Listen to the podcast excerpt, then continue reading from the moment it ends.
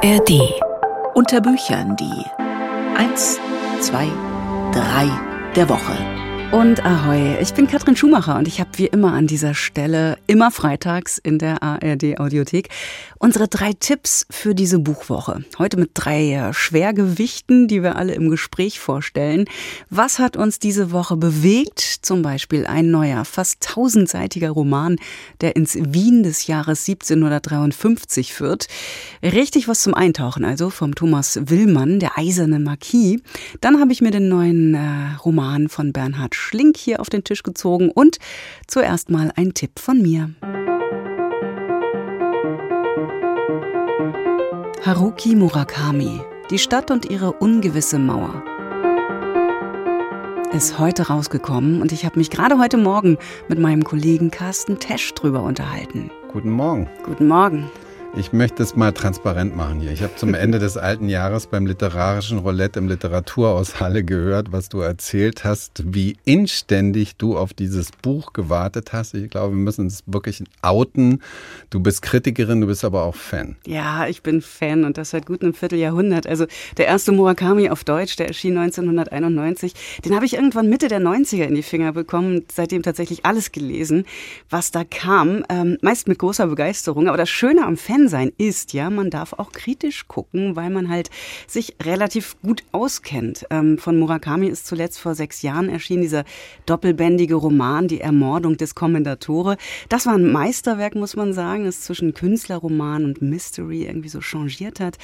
Aber wer sich zum Beispiel noch an 1Q84 erinnert, diese in Metallic gebundene Trilogie, na, da hat er zum Beispiel für meine Achten den Bogen des redundanten und so ein bisschen verquatschten Seitenfüllens etwas überspannt. Also Kurzum, ich war sehr gespannt auf den neuen großen Roman, der hier mit 640 Seiten vor uns liegt.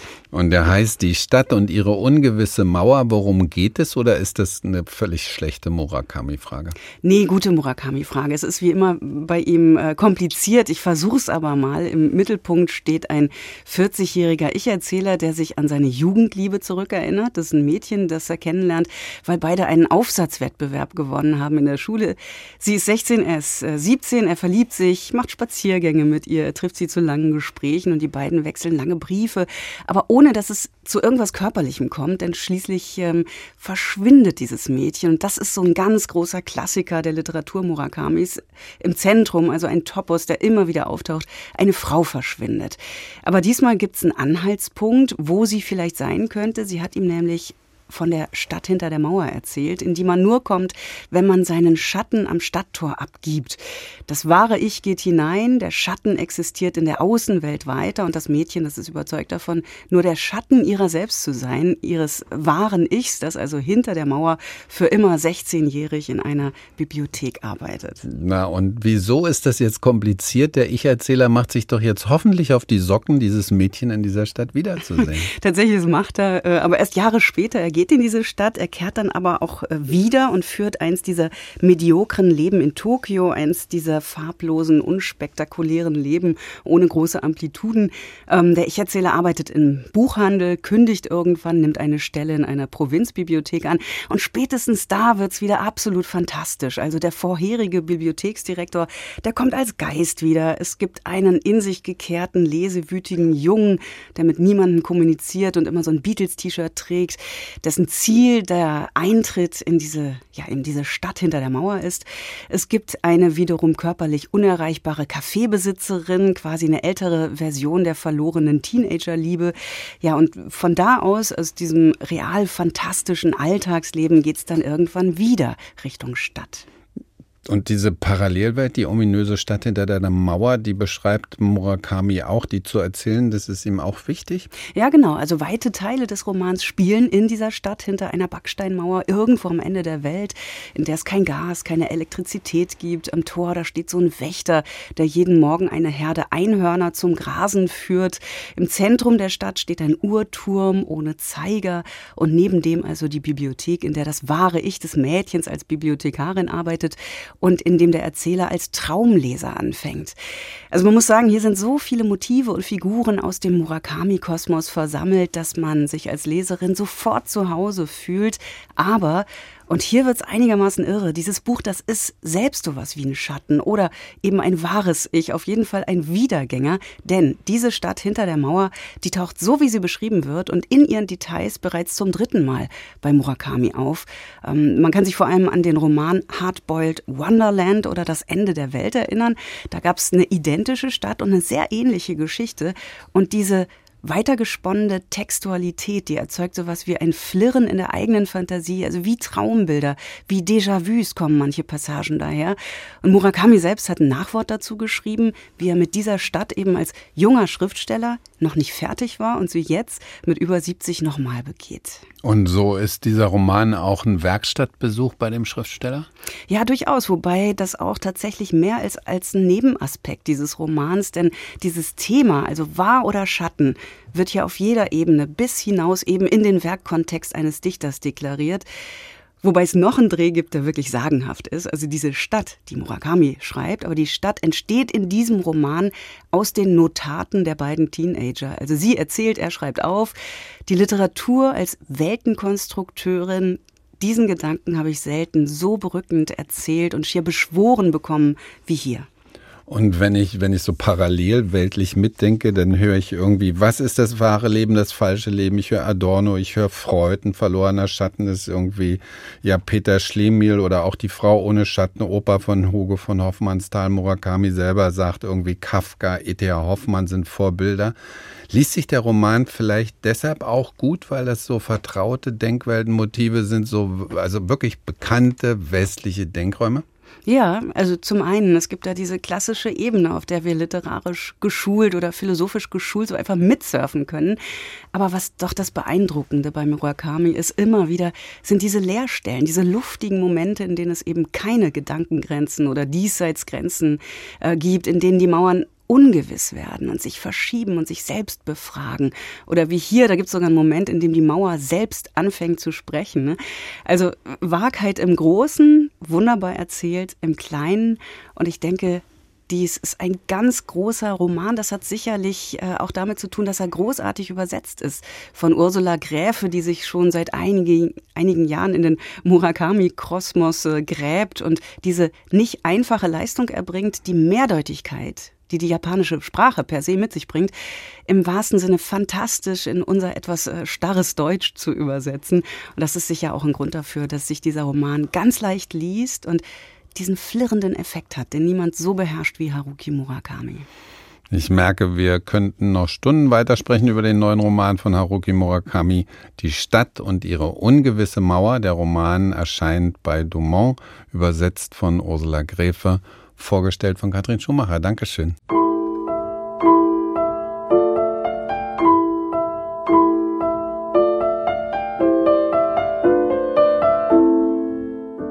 Thomas Willmann, der eiserne Marquis. Thomas Willmann ist ein Münchner Journalist und Autor und er hat ein sehr beachtliches Romandebüt vorgelegt, Das finstere Tal, ein martialischer Alpenwestern, der auch verfilmt wurde. Jetzt legt er nach, man kann auch gleich beim Anblick des Wälzers ahnen, weshalb es 13 Jahre gedauert hat, das Schreiben, denn fast 1000 Seiten, die tief ins 18. Jahrhundert führen, das ist dieser Roman. Rainer Moritz hat das Buch gelesen und sich mit Sven Kochale drüber unterhalten, der erstmal gefragt hat, Worum geht's denn und was müssen wir über die Hauptfiguren wissen? Das Wichtigste ist schon gesagt worden. Er hat sich Zeit gelassen, dieser Autor. Das ist ja keine Selbstverständlichkeit, weil man gerät schnell in Vergessenheit. Aber dieser Roman hat so viele Jahre, 13 gebraucht, um geschrieben zu werden. Äh, wir sind im 18. Jahrhundert. 1740 wird die Hauptfigur geboren. Ein junger Mann, der anfangs namenlos bleibt, später sich Jakob Keiner nennen wird. Sohn eines Schulmeisters, die Mutter bei der Entbindung gestorben. Und dieser junge Mann hat eine außergewöhnliche Begabung. Er interessiert sich für alles Mechanische. Er zerlegt die die Uhr zu Hause, baut sie wieder zusammen. Den Vater interessiert das nicht. Aber zum Glück gibt es einen Onkel, der das Talent, das außergewöhnliche Talent dieses Jungen erkennt und dafür sorgt, dass er nach Wien kommt. Das ist die erste große Handlungsstation dieses Romans als Wien. Er wird dort Lehrling bei einem berühmten Uhrmacher und dort wird er sein Gesellenstück abliefern. Das ist der Einstieg dieses Romans und wir verfolgen dann über fast 1000 Seiten eben diese Lebensgeschichte dieses jungen Mannes, die er übrigens erzählt, das ist der Prolog des Romans, als er selber einsitzt in der berühmten psychiatrischen Anstalt in Paris, dem Hôpital de la Salpêtrière und dort beichtet er sein Leben und zuhören tun ihm die Ratten, das sind sozusagen die Beichtväter, wenn man so will. Der Erzähler lebte anfangs als Uhrmachergeselle in Wien und wird später die Liebe kennenlernen, und zwar zu einer scheinbar unerreichbaren Grafentochter. Diese Liebe, um die müssen wir uns kümmern. Ähm, die endet nämlich in einer Katastrophe und führt auch zur Flucht des Erzählers. Was passiert da? Ja, das ist natürlich eine völlig unstandesgemäße Beziehung. Der einfache Uhrmachergesell aus der Provinz und dann die Grafentochter Amalia. Aber diese Grafentochter empfindet eben auch Sympathie. Die beiden entwickeln eine heimliche Liebschaft, treffen sich immer wieder an verschwiegenen Orten in einem Park. Auch das erzählt Thomas Willmann, sonst wäre der Roman ja auch nicht so dick geworden. In wunderbarer Ausführlichkeit, alles, was zu einer solchen Liebe gehört. Aber als sich die Grafentochter dann entscheidet, der Form halber standesgemäß zu heiraten, das erträgt trägt unser Erzähler, unser Held nicht. Es kommt zu einem, ich will es mal so nennen, blutigen Showdown und plötzlich ist unser Erzähler gezwungen, Wien schnell zu verlassen und sich als Soldat zu verdingen, in der preußischen Armee ausgerechnet. Und äh, da geht's dann weiter. Dort wird er dann den eisernen Marquis kennenlernen. Dieser nimmt dann äh, Jakob, äh, also diesen Jakob Keiner, mit nach Paris. Dessen zweites Leben beginnt dann. Was muss ich mir darunter vorstellen? Was ist das für ein Leben? Erst einmal ist es ja großartig, dass sich der Autor Thomas Willmann Zeit lässt bis Seite 440, bis die Titelfigur, der eiserne Marquis, erstmals auftaucht. Unser Erzähler liegt da nämlich im Lazarett. Er ist schwer verwundet worden im Siebenjährigen Krieg. Und diesem eisernen Marquis, einem sehr reichen Pariser Mann, fällt auf, dass dieser Erzähler ein großes handwerkliches Geschick hat und er beschließt, sofort ihn mitzunehmen nach Paris. Ihn mitzunehmen, das erfährt man nach und nach, weil dieser eiserne Marquis, ihm fehlt ein Arm, er trägt eine Prothese, das schreitet voran, diese Krankheit, und er versucht seinen Körper quasi zu ersetzen durch technische Teile und das soll jener Erzähler entwickeln. Dann sind wir in Paris, dort spielt der Roman in der zweiten Hälfte. Das ist großartig beschrieben, eine Fähigkeit, die dieser Autor hat, uns auch Städte zu zeigen, Städte des 18. Jahrhunderts zu zeigen. Und man macht immer mehr Versuche, Experimente und plötzlich sind wir in Labors, in unterirdischen Gängen dieses Hauses des Marquis und plötzlich nimmt der Roman eine ganz andere, auch sehr unheimliche, manchmal sehr drastische Wendung an. Das macht neugierig und äh, wird vielleicht jetzt doch äh, all jene, die sich von diesen rund 1000 Seiten abgeschreckt fühlten, etwas besänftigen. Mit welchen Mitteln gelingt es denn diesem Thomas Willmann, den Leser da bei der Stange zu halten? Ja, das sind vor allem sprachliche Mittel. Man muss hier als Autor, äh, wenn man versucht, einen solchen Roman, einen so langen Roman zu schreiben, eine Sprache entwickeln, die fasziniert. Das gelingt dem Autor, weil er eine Sprache entwickelt, die sehr, sehr viel mit der Sprache des 18. Jahrhunderts zu tun hat. Es ist eine Art Kunstsprache, auch mit sehr vielen altertümlichen Wendungen. Da wird das Präteritum des Verbs stehen natürlich immer noch mit Stund gebildet. Aber erstaunlicherweise gewöhnt man sich sehr schnell an diesen Sog, der übrigens auch durchzogen ist durch viele literarische Anspielungen auf Patrick Süß Kind auf E.T. Hoffmann oder Edgar Allan Poe. Und man folgt diesem Sprachsog sehr, sehr schnell, weil dieser Autor, ich habe es schon angedeutet, eben auch die Fähigkeit hat, uns wunderbar Naturszenerien, Stadtszenerien zu zeigen, uns für einzelne Menschen einnimmt. Es gibt eine Fülle von Nebenfiguren, die wir alle nicht mehr vergessen. Und deswegen ist es diese Sprache vor allem, die den Leser, die Leserin bei der Stange hält. Sprachliche Wohltat. Nun sind ja historische Romane nur selten pur historische Romane. Oft äh, genug blenden sie dann in unsere Gegenwart über. Welche Aktualität hat denn der Eiserne Marquis? Ja, das ist das eigentliche Verblüffende dieses Romans, dass wir in der zweiten Hälfte plötzlich merken, ja, hier geht es zwar ums 18. Jahrhundert, um das Paris des 18. Jahrhunderts, es geht aber dann doch sehr auch um unsere Gegenwart, denn diese beiden, der eiserne Marquis und Jakob Keiner, versuchen sich an Automatenmenschen. Das war ein Thema, das um 1800 viel auch in der Literatur, in der Philosophie beschrieben wurde. Das heißt, die beiden versuchen nicht das Leben nachzuahmen, sondern sie sind auf dem Weg, sie versuchen das zu erreichen, Leben selbst zu erschaffen. Und allein wenn wir das schon hören, wissen wir, da sind wir sehr in unserer Gegenwart, da sind wir sehr in den Diskussionen um künstliche Intelligenz, um Maschinenmenschen. Also das schafft dieser Autor eben auch noch, diese Brücke ganz zwanglos in unsere Gegenwart zu schlagen. Sagt Rainer Moritz zu Thomas Willmann, Der eiserne Marquis, im Liebeskind Verlag erschienen.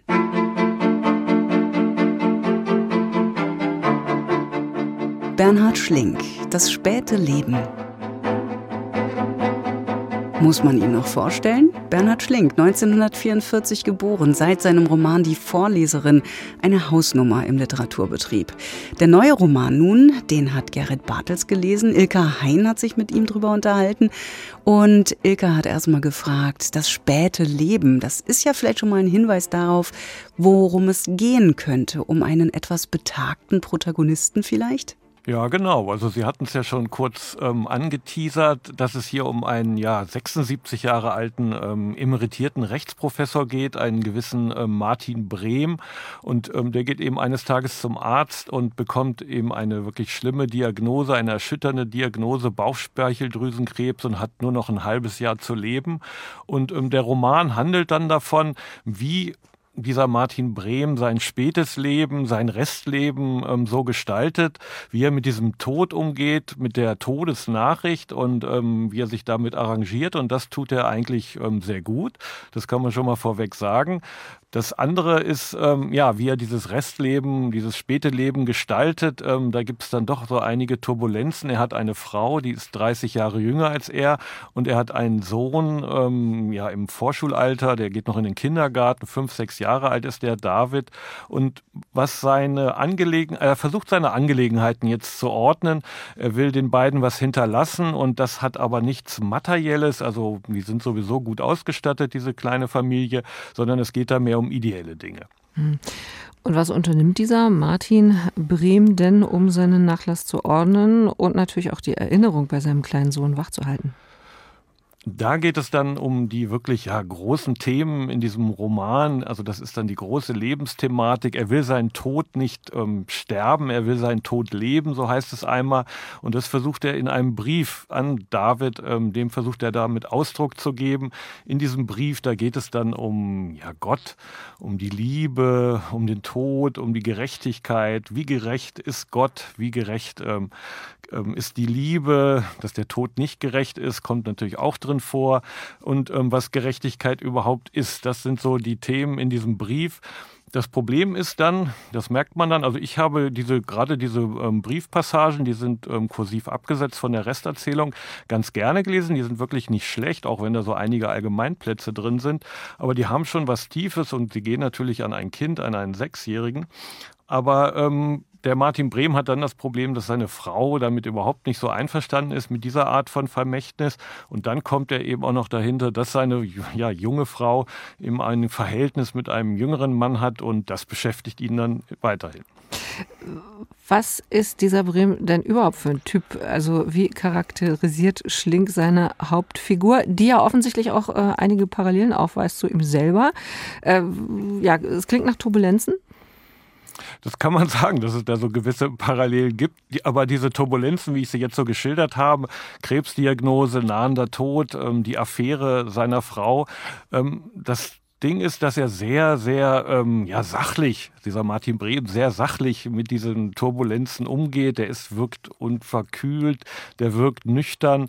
Da heißt es zum Beispiel einmal, dass er, ähm, er liebte sein Kind. Er war ähm, nur traurig darüber, dass seine Liebe mit dem Tod endet, mit seinem Tod endet. Und dann ist aber, schlussfolgert er gleich wieder, es ist doch besser so. Das ist eben die natürliche Ordnung der Dinge, ist viel besser, als wenn sein Sohn vor ihm sterben würde oder einmal geht es um, um ähm, die Angst vor dem Nichts, vor dem Tod, dann wirklich ganz real. Und da schlussfolgerte er auch eigentlich sehr reduziert, sehr analytisch. Ähm, das Nichts ist das Nichts. Wovor ähm, soll man sich da erschrecken? Fragezeichen. Und ähm, so geht er halt eben mit diesem Tod um. Und das wirkt wirklich, ja, irgendwie dieser Gefühlslage. Eigentlich, das ist ja auch, hat ja unwahrscheinlich was Irrationales. Das kommt hier so gar nicht so richtig zum, zum Sprechen.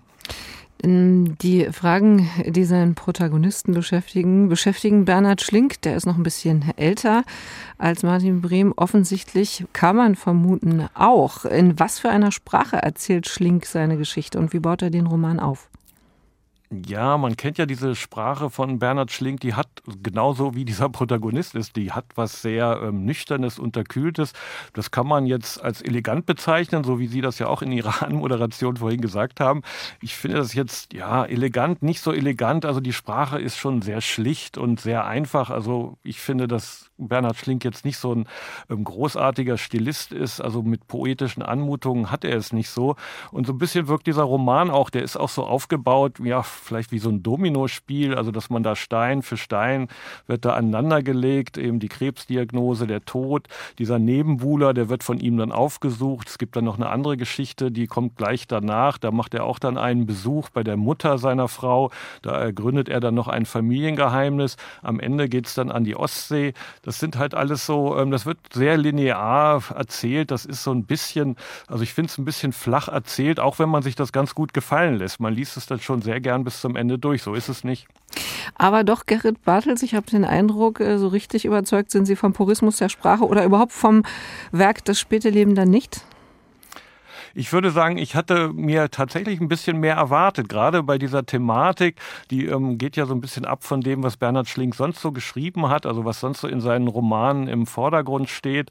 Diese Vergangenheitsbewältigung der Deutschen, die historische Schuld der Deutschen. Mhm. Und ähm, das, da war ich eben mit einiger Spannung drangegangen. Und so ist es nicht so, dass ich diesen Roman jetzt wirklich ähm, total ungern gelesen hätte. Also Bernhard Schlink, der kann das schon, der kann seine Leser und Leserinnen an die Hand führen und dann führt er so durch diesen Roman, aber so die eine oder andere literarische, philosophische Reflexion mehr, ein bisschen mehr Tiefe in diese Gefühlslage eines ja, Mannes äh, im Angesicht des Todes, das hätte man sich schon erwartet. Also ich würde jetzt so schlussfolgern, das ist eher so eine ambivalente Lektüre, die man da so hat, die ich zumindest gehabt habe sagt Gerrit Bartels. Unser Kritiker, wie immer bei Bernhard Schlink. Ich finde ja, sich selbst ein Bild machen lohnt sich. Der neue Roman Das späte Leben ist im Diogenes Verlag erschienen. Und das waren die drei Bücher der Woche, die wir uns hier rausgesucht haben, um sie vorzustellen. Ich bin Katrin Schumacher. Ich wünsche ein ganz feines Wochenende. Ahoi.